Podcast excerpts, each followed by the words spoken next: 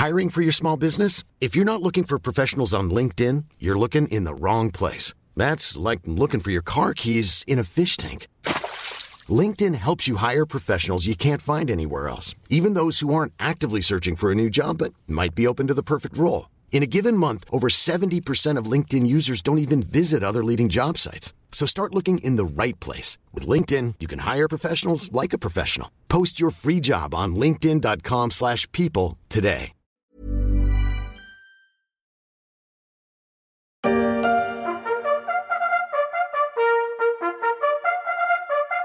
La guerre engagée depuis un an contre le Covid ne s'est pas déroulée seulement sur le front de l'hôpital, elle s'est aussi déportée sur un autre champ de bataille, celui de l'emploi. Et s'il est bien trop tôt pour crier victoire, le pays a pu au moins limiter les pertes, mais la facture sera lourde pour l'assurance chômage.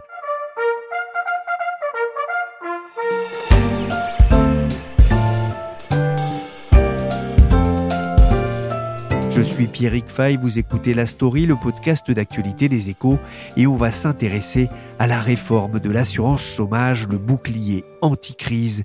Mais pour combien de temps?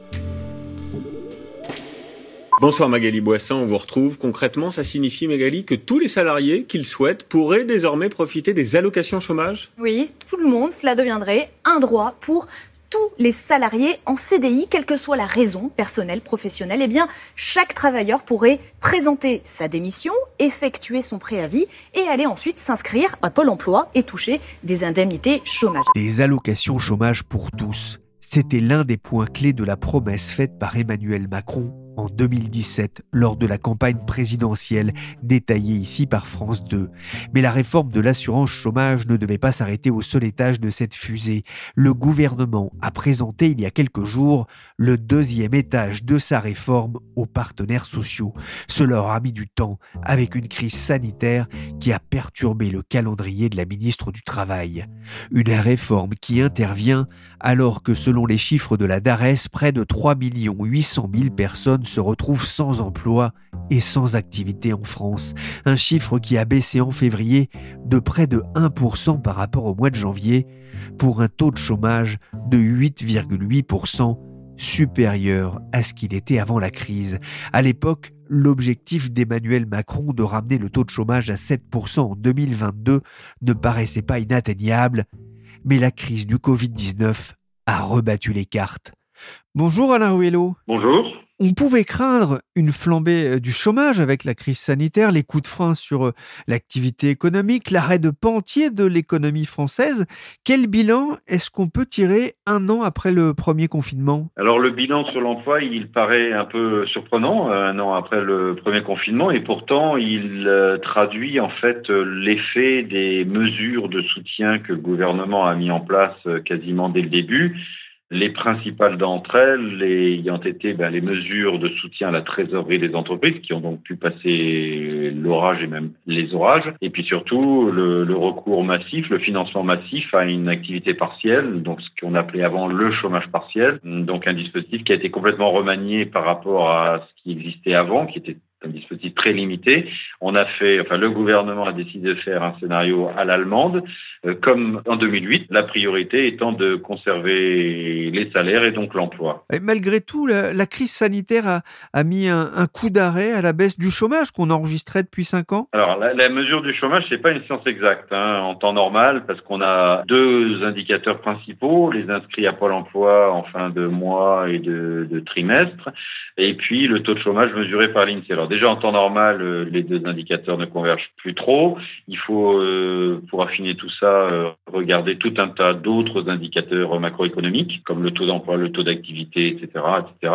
Alors là, avec ce qui s'est passé depuis un an, les repères sont un peu perdus. les, les, boussoles ne sont plus du tout les mêmes parce que il y a eu un tel recours au chômage partiel que l'emploi a été préservé, que le taux de chômage, pardon, mesuré par l'INSEE joue les yo-yo. Alors c'est assez facile à expliquer dans le sens où il y a eu par moment un déport des personnes qui étaient chômeurs dans des catégories où ils sont considérés comme non chômeurs parce que pendant le confinement, elles n'avaient pas la possibilité de chercher du travail, donc un taux de chômage qui baissait de manière assez surprenante, c'est ce qui s'est passé en fin d'année dernière.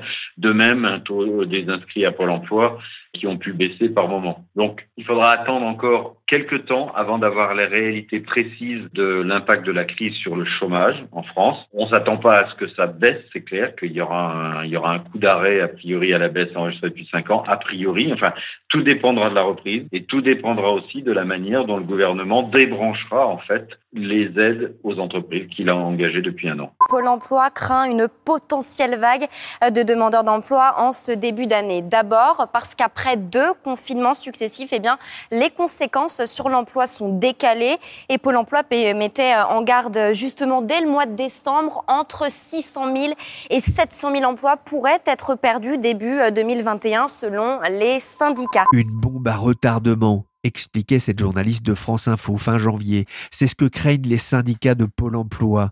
On s'était déjà posé la question en septembre, Alain, dans un précédent podcast. Est-ce que le pire est à venir La question se pose toujours ah bah, la question, elle se pose euh, bien sûr toujours parce que on, est encore dans une phase où l'économie reste, en tout cas pour des points importants de l'économie, je pense notamment aux hôtels, aux cafés-restaurants, mais pas que, complètement soutenue par des mesures euh, d'aide à la trésorerie ou de chômage partiel. Tant que ces mesures n'auront pas complètement disparu, tant que l'activité n'aura pas repris un cours normal, bah, on ne peut pas savoir exactement où on va atterrir. Si on regarde l'évolution du nombre des plans sociaux, ça augmente, c'est sûr qu'en 2020, euh, le nombre de plans sociaux est beaucoup plus important que ce qu'il était en 2019. Le nombre de postes menacés est trois fois plus important. Pour autant, c'est pas l'explosion encore. Pourquoi? Parce que le chômage partiel permet et les aides à la trésorerie des entreprises permettent euh, à nombre d'entreprises de tenir le cap. Vous parliez de la reprise, effectivement. Euh, ce sera une, une question majeure hein, pour les mois à venir. Il y a un élément d'ailleurs encourageant, c'est que on voit hein, les embauches peuvent repartir très vite à, à la moindre embellie? Oui, les embauches peuvent repartir très vite. C'est ce qu'on a d'ailleurs vu euh, en juin l'année dernière, en juillet, avec euh, la sortie du, premier confinement. Bon, évidemment, ça s'est arrivé évidemment avec le deuxième confinement. Oui, ça peut repartir très vite. Tout dépendra ben, de l'appétence des Français à consommer. Est-ce qu'ils vont se ruer de nouveau vers les, les cafés, les hôtels et restaurants? Tout dépendra évidemment aussi du taux de faillite des entreprises. Est-ce que les entreprises, euh, beaucoup d'entreprises fermeront leurs portes ou pas Donc, in fine, tout dépendra de la façon dont le gouvernement va arrêter progressivement de soutenir euh, l'économie. Vous avez raison de dire que depuis novembre, on a prolongé les droits de ceux qui sont arrivés en fin de droit depuis novembre. Et je vous confirme qu'on va prolonger à nouveau ces droits jusqu'à fin mars. Le soutien à l'emploi, il en était question aussi concernant les chômeurs en fin de droit. Il devenait encore plus compliqué de trouver un travail dans, dans ce contexte. Elisabeth Borne, un ministre du Travail, évoquait un report de la fin des droits jusqu'à fin mars sur BFM TV, mais après? Alors, la politique de l'État en direction des chômeurs dont les droits s'épuisent, ben, elle a été assez simple en fait. Ça a été de prolonger leurs droits de trois mois à l'issue de, enfin pendant le premier confinement et au départ de, de quelques mois à l'issue du deuxième confinement. Et puis en fait, tant que la situation ne s'améliore pas, le gouvernement rajoute un mois chaque mois, on dirait. L'UNEDIC estimait début février qu'une prolongation d'un mois toucherait quelques 120 000 personnes supplémentaires. L'organisme avait évalué le nombre de chômeurs concernés à 480 000 pour les mois de novembre, décembre, janvier et février. Ça y est les gars, j'ai trouvé du boulot, j'ai gagné des millions. Approchez tous, on va boire l'apéro pour l'inauguration. Une bonne nouvelle pour Marcel Amont et ses copains qui vont aller fêter ça au bistrot. C'était bien avant le Covid, une période où il est plus facile de perdre son travail que d'aller boire un verre en terrasse. En attendant, l'État met les bouchées doubles sur le front de l'emploi avec sa réforme de l'assurance chômage. Le décret sera publié le 1er avril pour une application à compter du 1er juillet. Alain, l'État travaille depuis des mois avec les partenaires sociaux sur la poursuite de la réforme de l'assurance chômage engagée avant la crise. Celle-ci l'a rendue encore plus nécessaire, du moins dans l'esprit du gouvernement. La réforme de l'assurance chômage, version 1, elle était déjà dans le programme d'Emmanuel Macron et puis ça a évolué voilà, il y a eu plein d'allers-retours, il y a eu plusieurs négociations, concertations. Bref, une première réforme durcie par rapport aux promesses du candidat était en vigueur, avait été décidée en 2019, avec une entrée en vigueur échelonnée. Et puis une deuxième salve, la plus décriée, notamment parce qu'elle remettait en cause, elle durcissait le, calcul de l'allocation qui devait intervenir le 1er avril. Évidemment, le, le, le Covid a balayé tout ça. Bon. Donc euh, le gouvernement de Jean Castex arrivant a décidé d'un premier report, puis d'un deuxième report au 1er avril. Euh, les partenaires sociaux ont tout fait pour essayer de la tuer, alors chacun pour leur raison. Les syndicats dénonçaient la nouvelle modalité de calcul de l'allocation et les nouvelles conditions d'entrée dans le régime d'indemnisation. Le patronat, lui, voulait toujours tuer le, le bonus-malus, c'est-à-dire la mesure de modulation des cotisations chômage employeur pour faire, enfin pour faire, c'était le but du gouvernement, pour faire baisser le recours au contrat Résultat des courses, une, une énième concertation a eu lieu pendant quelques mois et là, le gouvernement vient d'abattre ses cartes. La réforme est maintenue, mais certaines de ces mesures les plus décriées seront aménagées dans le sens où leur mise en place, leur mise en œuvre se fera lorsque le marché du travail aura repris des couleurs. Quels sont les, les points clés de cette réforme? Alors, il faut faire un, une distinction parce que dans la réforme de l'assurance chômage, donc telle qu'elle se dessine et a priori on y, on n'y reviendra pas euh, d'ici à la fin du quinquennat, il y a un certain nombre de mesures issues des, des promesses de campagne d'Emmanuel Macron qui sont déjà entrées en vigueur. Je pense notamment à l'indemnisation ouverte aux indépendants ou aux démissionnaires euh, sous condition. Bon. Les points clés de la réforme qui étaient les plus décriés, qui ont fait l'objet de décisions, puis de reports, de nouvelles concertations, etc., ils étaient quatre en fait. Hein. Il y en a trois qui concernaient les chômeurs et un qui concernait les entreprises. Alors les trois qui concernaient les chômeurs, c'est d'abord des nouvelles conditions durcies pour pouvoir bénéficier d'une allocation chômage. Le gouvernement voulait imposer six mois, finalement ce sera quatre mois tant que le marché du travail ne reprendra pas des couleurs. La deuxième mesure côté chômeur, c'est une nouvelle formule de calcul de l'allocation. Alors c'est assez compliqué, c'est vraiment quelque chose qui est assez technique, mais dans le projet initial de réforme, il pouvait y avoir des baisses assez importantes, jusqu'à 50% de l'allocation dans certains cas, avec ce qui se dessine et ce qui entrera en vigueur à partir du 1er juillet. Les baisses, on attend les, calculs de l'UNEDIC, mais pourraient être moindres de 20 à 30% par rapport à ce qui se fait actuellement. Mais c'est compensé en tout cas c'est ce que plaide le gouvernement, par une durée d'indemnisation plus longue. Voilà. Le but de cette nouvelle formule, de cette mesure-là, c'est de, mettre fin à des situations, à des angles morts du système actuel qui fait qu'on ne touche pas la même allocation selon qu'on ait travaillé la même quantité, mais en CDI ou en temps partiel ou, ou en, par multiplication de contrats courts. La troisième mesure concernant les chômeurs, ben, c'est la fameuse dégressivité. Alors ça, c'était pas une promesse du candidat Macron, mais ça s'est rajouté en cours de route. L'idée étant de baisser les allocations de 30% de ceux qui gagner euh, au moins 4500 euros bruts par mois. Donc cette dégressivité, elle verra bien le jour à compter du 1er juillet, mais au bout de huit mois, et on passera à six mois, quand, une fois encore, le marché du travail aura pris des couleurs. Et puis alors la, quatrième mesure, celle-là, elle concerne le, le patronage, j'en ai déjà parlé, c'est l'instauration d'un système qu'on appelle un bonus-malus, qui consiste à faire moduler en plus ou en moins les cotisations chômage employeur selon qu'ils sont pas vertueux ou vertueux dans la gestion de leurs effectifs, c'est-à-dire selon qu'ils abusent ou pas des contrats courts. Est-ce que cette réforme va permettre de réaliser des, des économies substantielles? On sait que bah, l'assurance euh, chômage perd très souvent euh, de l'argent, et particulièrement en 2020 et 2021. Alors le déficit de l'assurance chômage, c'est un débat qui oppose un peu les partenaires sociaux au gouvernement, parce qu'il y a un certain nombre de mesures non liées directement à l'indemnisation des chômeurs qui viennent plomber les comptes. Mais bon, c'est sûr que l'UNEDIC est dans le rouge, était dans le rouge avant la crise et encore plus dans le rouge depuis la crise, ne serait-ce que parce que l'UNEDIC a dû prendre sans ressources associées à sa charge un tiers des dépenses d'activité partielle. Donc cette réforme permettra peut-être des économies, sûrement, beaucoup moins que ce qui était envisagé dans la version initiale. C'est trop tôt pour le savoir parce qu'on n'a pas de chiffrage officiel euh, du ministère, parce que de toute façon, le ministère officiellement dit que sa réforme n'est pas faite pour ça, compte tenu de la situation. On attend que l'UNEDIC fasse ses calculs et nous dira a priori le nombre de personnes touchées cette année, l'année prochaine, et etc., en fonction de chaque mesure, quelles seront les conséquences en termes de dépenses ou de recettes, pas surtout de dépenses, en moins. Il y avait un chiffrage autour de 3,75 milliards d'euros sur trois ans, ça vient d'où? Alors ce chiffrage, il date en fait de 2018, quand le gouvernement a redonné la main aux partenaires sociaux pour en leur proposant de renégocier une nouvelle fois une réforme. Il leur a dit négocier une réforme, mais moi je veux qu'elle produise entre 1 et 1,3 milliard d'économies par an. Alors ce chiffrage a disparu avec le Covid.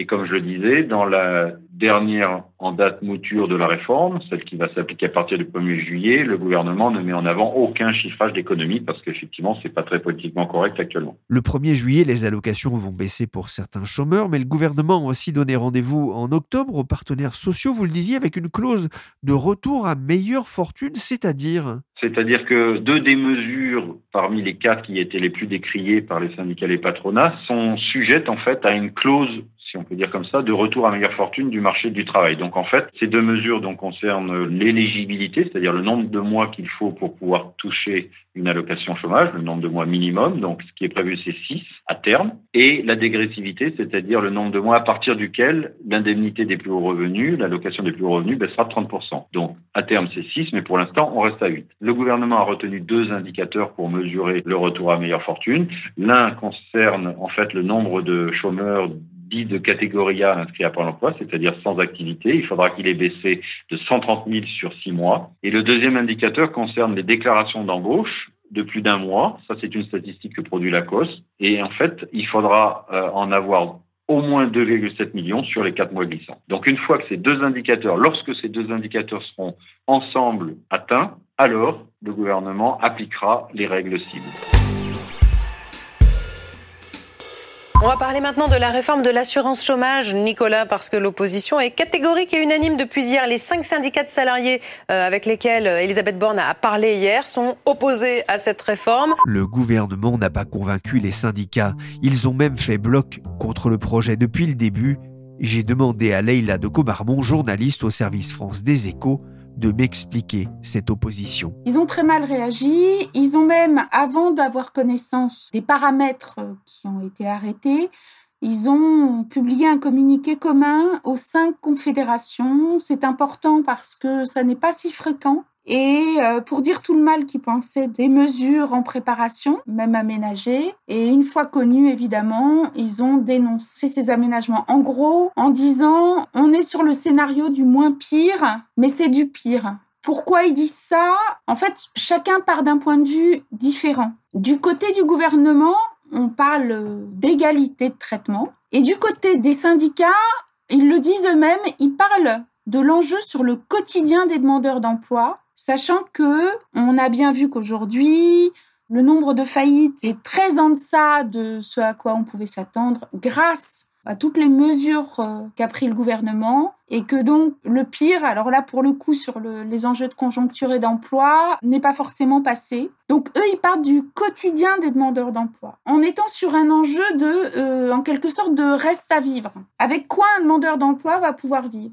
Pour simplifier, en gros, euh, ce que dit le gouvernement, c'est ben il y aura une forme d'équilibre qui sera trouvée parce que celui qui aura travaillé plus longtemps de fait, à temps partiel, eh ben il sera pas désavantagé. Les syndicats ils disent peut-on vivre avec 659 euros par mois? Pour comprendre d'où vient ce chiffre, la CFDT a fait ses calculs. Certains demandeurs d'emploi, notamment ceux qui connaissent le plus de précarité, verront leur allocation baisser de 250 euros, passant de 900 euros par mois aujourd'hui à 650 euros. Les syndicats réclament donc une étude d'impact sur le dispositif et dénoncent une réforme punitive déconnectée de la réalité.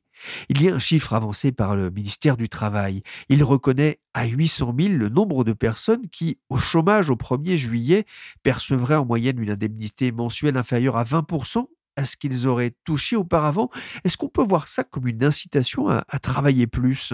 Alors, incitation à travailler plus. Là aussi, cette notion fait débat en situation de crise majeure. Travailler plus, y a-t-il du travail pour travailler plus?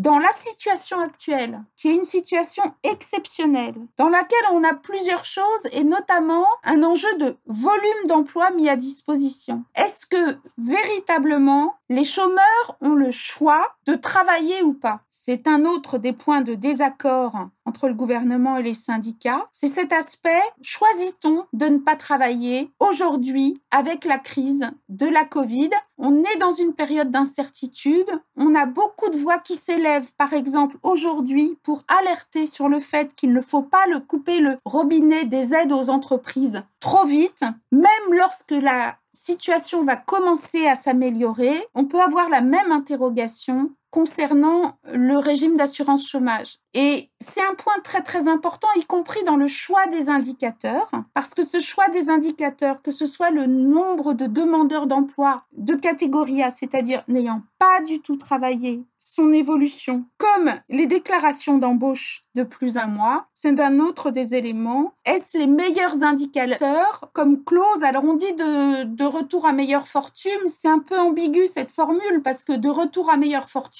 qui va amener à des réductions de droits de demandeurs d'emploi. Mais, mais admettons, est-ce que vraiment la réflexion a été menée au bout sur ce sujet? Et sur un des points, notamment l'allongement qui aura lieu euh, de l'exigence d'activité pour pouvoir toucher le chômage, vous savez, c'est ces fameux 4 mois dans les 24 derniers mois où on a travaillé qui vont passer à 6 mois dans les 24 derniers mois. Effectivement, c'est soumis à l'évolution de la conjoncture hein, euh, à travers les deux indicateurs qu'on vient d'évoquer. C'est tout de même une exigence qui va peser sur une population particulière plus fortement que sur d'autres, qui est la population des jeunes, et notamment les jeunes en sortie d'études, qui sont ceux qui sont impactés le plus, et qui sont ceux euh, pour lesquels le gouvernement ne veut pas mettre en place quelque chose qui pourrait ressembler à un RSA jeune peut-être temporaire. En gros, on a un vrai questionnement à avoir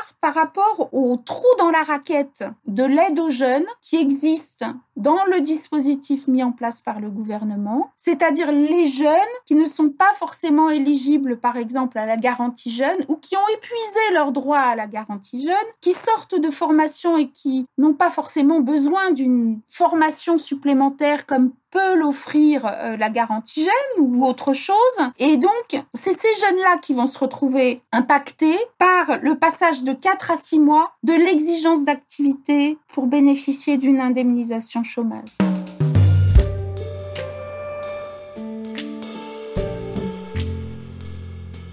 Les calculs sont pas bons, Kevin. On comprend bien que pour les syndicats, le compte n'y est pas. Mais si la réforme fait des mécontents chez les salariés, les calculs ne sont pas bons non plus côté patronat. Et Alain Ruello, c'est la notion de bonus-malus qui ne passe pas? Alors en fait, cette notion de bonus-malus, elle passe pas depuis le début. Et le MEDEF, euh, mais aussi la CPME et un peu moins l'UDP, puisque finalement l'UDP n'est pas trop concerné, enfin beaucoup moins. En fait, les organisations patronales ont tout fait depuis 2017 pour tuer dans l'œuf cette mesure. Euh, le gouvernement d'Edouard Philippe d'ailleurs était divisé. Hein, le ministère du Travail poussait pour cette mesure. Euh, Matignon n'en voulait pas. Mais comme c'était une promesse de campagne d'Emmanuel Macron, il n'était pas question de ne pas la mettre en œuvre. Donc l'accouchement est un peu difficile, mais cette mesure, elle verra le jour. Alors le patronat, MEDEF, dénonce une usine à gaz euh, complètement anti-économique. N'empêche que le décret qui sera publié d'ici au 1er avril précisera que les premières modulations de cotisation chômage employeur interviendront à partir de septembre 2022. Leïla, le, le, gouvernement a débarrassé la, la, table des négociations. Que peuvent faire les syndicats? Alors, il y a deux armes, mais sans garantie d'efficacité.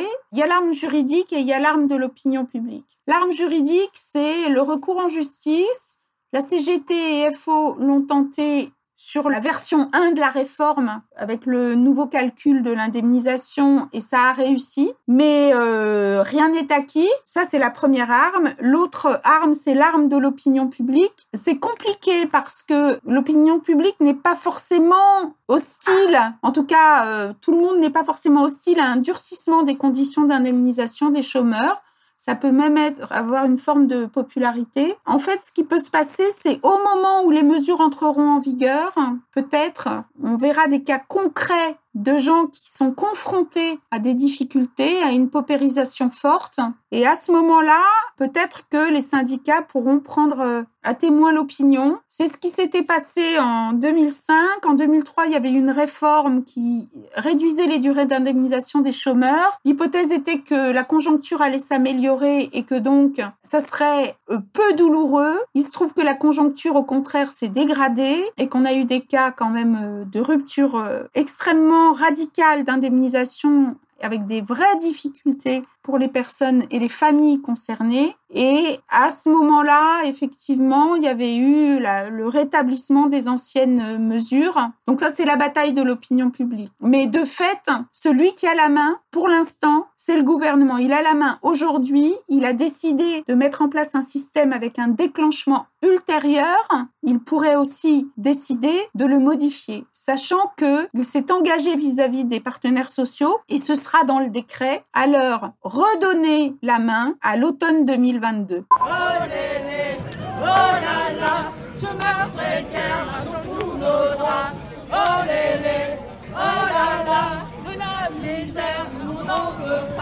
Les chômeurs et précaires manifestent parfois, comme ici en 2015 à Paris, mais ils n'étaient que 1500. Difficile de mobiliser les foules, mais avec la crise sanitaire, les sommes en jeu sont énormes. Dans les échos, Stéphane Carcillo, membre du Cercle des économistes, a publié une chronique sur la nécessaire réforme de l'assurance chômage compte tenu de ses déficits chroniques.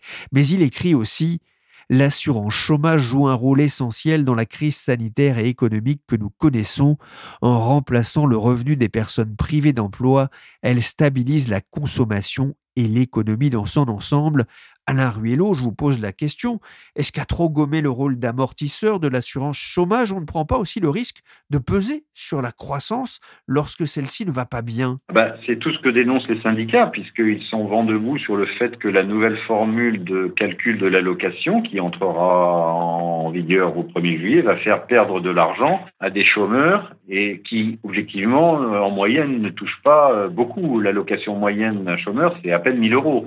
Donc, euh, si on lui retire 100 ou 200 euros, ça fait quand même beaucoup. Alors, le but du gouvernement, c'est de faire en sorte que les règles soient plus équitables et qu'il table sur une reprise de l'économie qui ferait que bien les chômeurs retrouveront du travail. Donc, euh, on verra.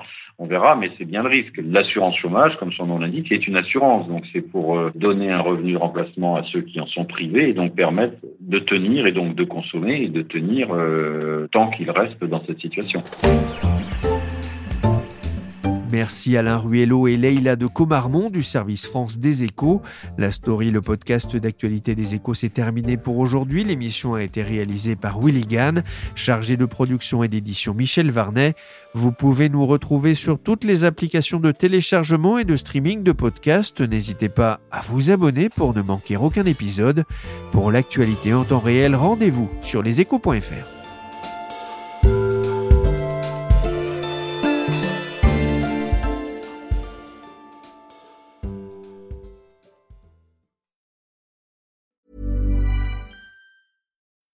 When you need mealtime inspiration, it's worth shopping Kroger, where you'll find over 30,000 mouthwatering choices that excite your inner foodie. And no matter what tasty choice you make, you'll enjoy our everyday low prices, plus extra ways to save, like digital coupons worth over $600 each week. You can also save up to $1 off per gallon at the pump with fuel points. More savings and more inspiring flavors make shopping Kroger worth it every time. Kroger, fresh for everyone. Fuel restrictions apply.